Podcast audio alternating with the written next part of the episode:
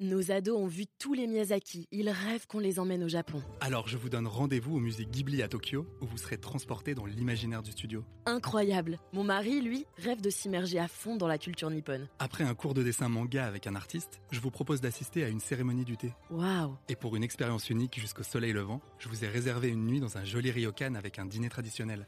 Je nous y vois déjà. Avec Marco Vasco, ne rêvez plus, vivez votre voyage l'esprit libre. Au rendez-vous sur marcovasco.fr pour imaginer votre prochain voyage sur Les podcasts du Figaro. Vous les voyez chaque mois sur votre fiche de paie, vos prélèvements fiscaux. Comme vous aimeriez réduire l'écart entre salaire brut et salaire net. Pourtant, vous savez aussi que si vous vous cassez la jambe, vous n'aurez pas besoin de vous endetter sur 10 ans pour vous soigner. Mais la redistribution est-elle juste en soi?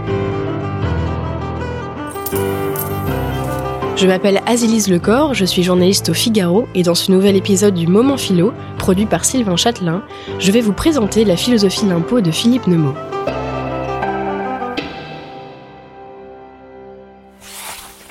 L'impôt ne devrait être que la mise apportée par chaque individu dans la vie civile pour avoir part à ses bienfaits.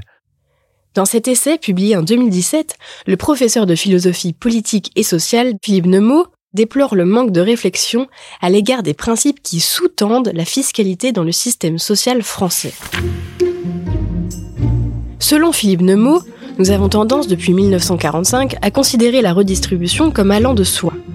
En France, l'impôt a pour but de réduire les inégalités sociales. Il revêt donc une dimension morale, c'est un devoir social. L'impôt est en quelque sorte une contrepartie du droit à vivre en société. La progressivité de cet impôt vise à rendre à la collectivité la part superflue du revenu individuel. Pour Nemo, rien de plus nocif que cette fiscalité qu'il qualifie de socialiste. Mais pourquoi? Parce qu'elle présuppose une relation non contractuelle entre l'État et le citoyen, si bien qu'elle viole le principe même du consentement à l'impôt. Par ailleurs, la progressivité de l'impôt est totalement arbitraire, nous dit-il, puisqu'aucun principe ne permet de fixer rationnellement le niveau du prélèvement, théoriquement illimité. Mais le problème est aussi à creuser du côté de la psychologie. Pour Nemo, la confiscation d'une partie des revenus serait motivée par l'envie, un sentiment de haine à l'égard de ceux qui possèdent ce que vous ne pouvez pas avoir. Pourtant, rappelle-t-il, la réduction des inégalités ne supprime pas cette passion.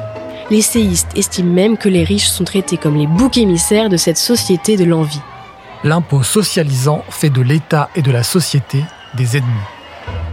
Sur le plan pratique, cette fiscalité, dite socialiste, est donc particulièrement nocive.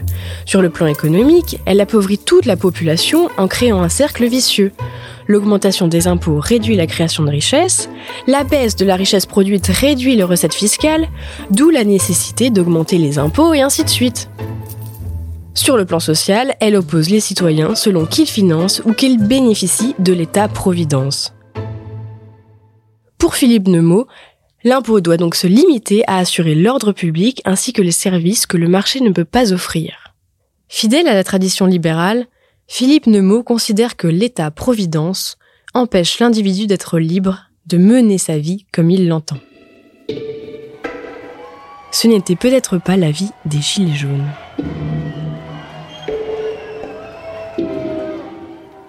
Si ce podcast vous a plu, abonnez-vous au Moment Philo et au podcast du Figaro sur toutes les bonnes plateformes d'écoute. À bientôt!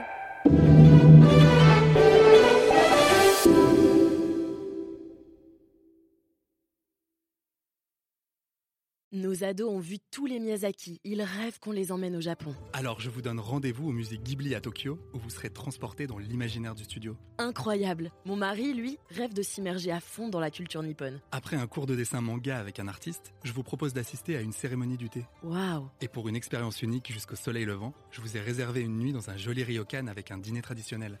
Je nous y vois déjà. Avec Marco Vasco, ne rêvez plus, vivez votre voyage l'esprit libre. Au rendez-vous sur marcovasco.fr pour imaginer votre prochain voyage sur mesure.